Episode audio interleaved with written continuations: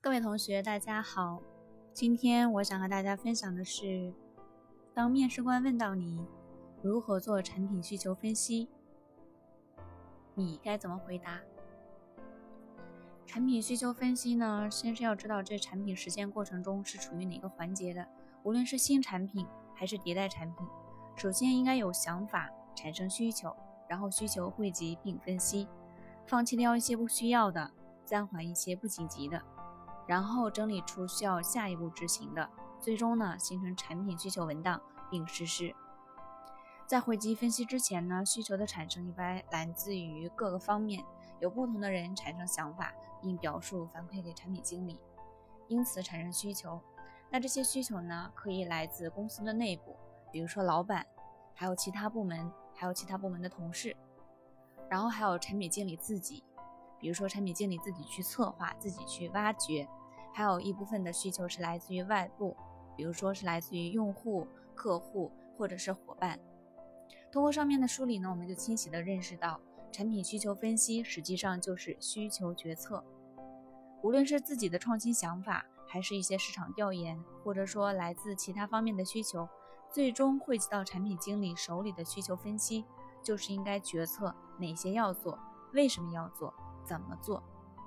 同时呢，也要给出哪些不能做，也就是我们的一个产品边界，哪些暂缓做，为什么不能或者是暂缓。那需求分析之前呢，我们需要先进行以下三步。第一步呢，就是说我们需要对这个需求进行一个分类；第二个呢，就是使用四象限定位法进行需求分位；第三个呢，是进行需求的分级。我建议大家是对这一部分的内容需要在。反复的回头再去听一下，就是我们在做需求分析的过程中，其实我们有一个不能说是严格的一个流程，其实它是算是一个偏标准的流程。那我们先说第一个，对需求进行分类，因为每个公司或者产品呢都有不一样的分类喜好，比如说有功能类的、数据类的、运营类的、体验类的，还有设计类的等等。分类完之后呢，再对需求进行权重考虑并决策。那你在做需求决策的时候，有三个最基本的需要考虑的原因，分别是战略定位、产品定位，还有用户需求。这个是一个层级的关系。战略定位呢，决定了产品的位置。有些公司的产品在战略上只是需要有这样一个产品，也仅仅是需要有，但是有呢，并不代表要做好。既然不要做好。也就不会有更大的资源、更多的资源去投入，更谈不上说需求的一个迭代了。所以战略定位是首要的需求决策因素。其次呢，就是我们刚才说的产品定位，因为产品定位决定了哪些需求是必要的，哪些需求是多余的，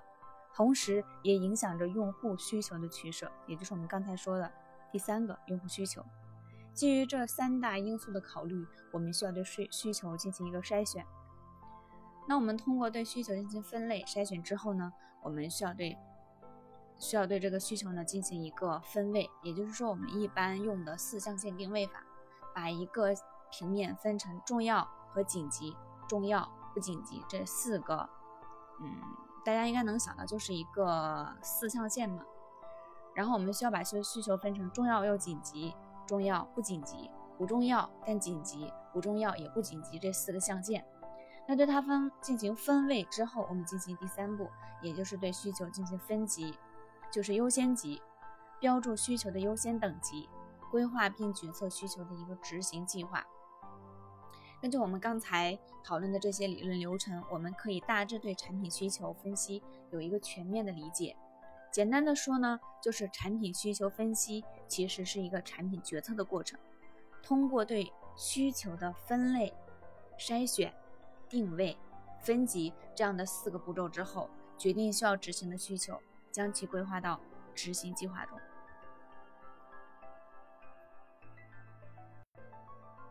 接下来，我想继续和大家分享关于产品需求分析的，但是呢，我接下来要讲的可能是会比之前说的那个理论流程要更精细、更细化一点。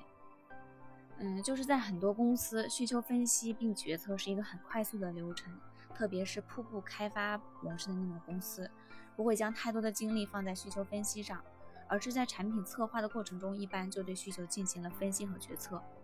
这样呢，可以大大的减少其他工作人员的闲置。但是在大公司呢，或者是产品拥有众多决策对象的时候，他们才会去细化并单独的进行需求分析，其余的往往是产品经理直接决策的。那产品需求分析呢，一般是在需求产生之后，产品实施之前的一个中间环节，它有很多工作和产品策划是重叠的。因为呢，在绝大多数的情况下，需求分析和决策在策划的过程中就直接完成了，所以需求分析的工作往往出现在产品的迭代过程中。新产品进入迭代周期之后，会收到各个方面的需求反馈，这个时间就会出现很多的需求，因此呢，就需要对需求进行分析和判断，决定需要实施的需求。通过我们刚才也跟大家说了一下这个基本的理论流程，我们清晰的了解了一个需求分析的流程。第一步，我们需要先对需求进行一个分类。通过分类呢，我们可以清楚的认识到需求的重要程度。对需求分类也是考验我们产品运营知识的一个机会。例如，将这个微信公众号的服务号，从原来的每月一条群发信息，调整到后来的每月四条，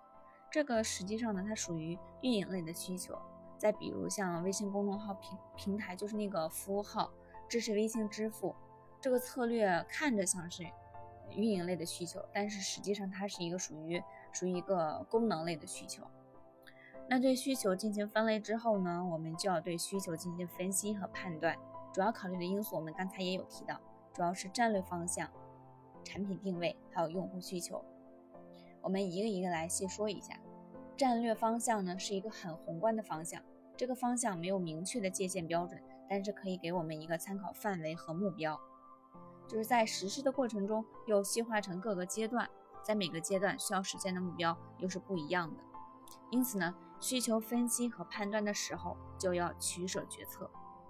我们一般常见的战战略的一个阶段分为起步阶段、发展阶段，还有一个迭代阶段。那我们在考虑这个需求要不要做的时候呢，在不同的阶段需要对它进行不同的考虑。那就比如说，它如果在起步阶段呢，我们一般会注重核心功能的实现，快速推出市场验证产品的可行性，也就是我们之前说的，一般会做一个 MVP 嘛。然后，如果它是一个到了一个发展阶段的话，我们就会关注一下这个功能的扩展和完善，在这个阶段呢，也会小范围的进行一些试错实验。然后，如果它是一个迭代阶段的一个产品的话，因为产品的基本功能已经已经稳定成熟了，所以我们的需求呢，主要是更关注于用户体验这一方面。就是在不同的战略阶段，需求决策的标准是不一样的。起步阶段，起步阶段可能是为了快速的实现产品，所以在核心功能之外的需求一般会被放弃或者是暂缓，就是放到二期或者三期。比如说像微信刚开始在构建。闭环的商业生态圈的时候，这个工程它并不是一步能够完成的，所以它是进行分阶段进行的，而且每个阶段的重心都会不一样。第一阶段它需要先完成的是场景布局布局，所以呢，它推出了一些朋友圈啊、公众平台这些大家都知道，就是先将一些点对点的微信改造成有维度的社交圈。那第二个阶段呢，就是开放定制接口，内推微信支付，构建商业蓝图，吸引更多的参与者。第三个阶段呢，就跟之前也不一样了，就是升级服务策略，开放微信支付，放开权限，提升各类的常见模式的实现方法，完成这个闭环的可能性。我们讲完了一个战略方向，我们来讲产品定位。产品定位呢，其实和战略方向是有一些重叠的因素在里面的，但是战略方向呢，它更偏偏向于市场一点。但是产品定位呢，它是更注重功能定义，所以产品定位的考虑因素是判断功能需求是否符合产品定位的标准。我们举个例子，比如说地图 App 是一个 LBS 模式的 PUI 导航服务的应用程序，如果有一个显示路况信息的需求，那么这是符合定位内的需求，可以纳入到规划中按计划实现。但是如果需求是希望实现 Web 版，离线地图的下载，那么这个需求和产品的定位以及运营策略是不符的，就没有必要纳入到规划当中。而且战略方向和产品定位都是策略性的因素，考虑的思路呢也是主观型的。但是用户需求这个因素就是实实在在的诉求点，也就是我们要说的第三点，用户需求。用户需求其实也不全部合理，也需要考虑到公司的战略和产品的定位。比如说我们之前提到的那个外部版离线地图的下载就不符合公司的策略。既然用户需求是实实在在的诉求点，也就有了更加可挖掘的方法。用户需求的思考呢，我们需要考虑两个方面，分别是不把需要当成需求，不把产品形态当成本质。我们现在也是同样的举两个例子来给大家参考一下。第一个就是不把需要当成需求。之前有好几个朋友让我分享一下产品需要、产品需求分析嘛，这实际上也是他们需要的，但并不是他们真正的需求。用户往往在表述需求的时候，因为各种原因或因素。没有办法认识到真实的需求，也就会把需要当成需求表述出来。但实际上，实际上他们的需求呢，是希望我能分享一下产品需求产生之前如何挖掘和策划出这个需求，而不是产生之后的分析决策。这也是我们平时产品经理圈儿经常会说的一点，就是说不要用户想要什么我们就做什么，而是要深入的去分析用户的一个需要，他的需要。然后再转化成我们的一个具体的产品需求，不要把用户的需求当做产品的需求，而是把要把用户的需求转换为产品的需求。第二个呢，就是不把产品形态当成本质。我们同样举个例子，行李箱策划流程，行李箱其实是产品的形态，但不是产品的本质。产品的本质呢，是大众人群在出行中携带的一个物体。根据本质，我们需要改改良用户携带物体所遇到的麻烦。嗯，通过需求分类后呢，我们可以再结合战略方向、产品定位、用户需求这三个因素，对需求进行筛选，最终呢，再根据工作计划对需求进行分类和分级，制定各个阶段和版本的需求文档。其实，需求的判断和分析是一个关联性的思考过程，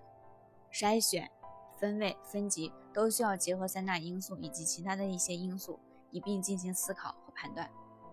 这需要我们同时需要拥有宏观的一个思维能力，并且呢，还需要一些足够的定力，避免发散性思维产生的诱惑，让我们偏离最初的战略方向和产品定位。那现在的分享呢，差不多结束了，但是呢，我还是想跟大家去总结一下，我们在做产品需求分析的过程中，我们应该有一个怎样的一个大致的流程？当然，这并不是框架，大家可以在这个框架的基础上去丰富它的一个血肉。我们一般拿到一个需求的时候，我们对需求进行收集分析。那分析的时候呢，我们先要对需求进行分类，分类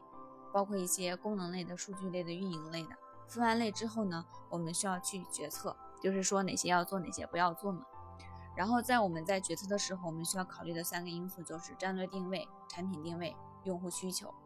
那通过这些需求，通过这几个因素，我们来决策一些这些需求之后。我们进要进行筛选，筛选呢，我们主要是通过它的一个重要性、紧急性这些来进行筛选，也就是我们接下来说的这个四象限分位，把这些我们已经收集到的筛选完的需求，把它划分到这些重要、紧急、重要不紧急、紧急不重要这些里面，然后我们去对它进行一个分级，也就是优先级的排序，最后我们再去决定这个哪些需求要做，哪些需求不要做，做成一个。计划也就是执行计划，一般情况一般情况下我们会反映到一个产品需求文档里面。对，这是我今天想要分享的，可能语速有点快，因为我一般分享的时间都是十分钟以内，我一直看这个时间有点长，而且其实，嗯，前个五六分钟的内容，我觉得大家就是已经理解了，但是我还是想举一些例子。对这个需求分析和判断进行详细的解说，也就是后面的七到八分钟，嗯，希望可以帮助到大家。好的，谢谢大家的聆听，我们下期再见。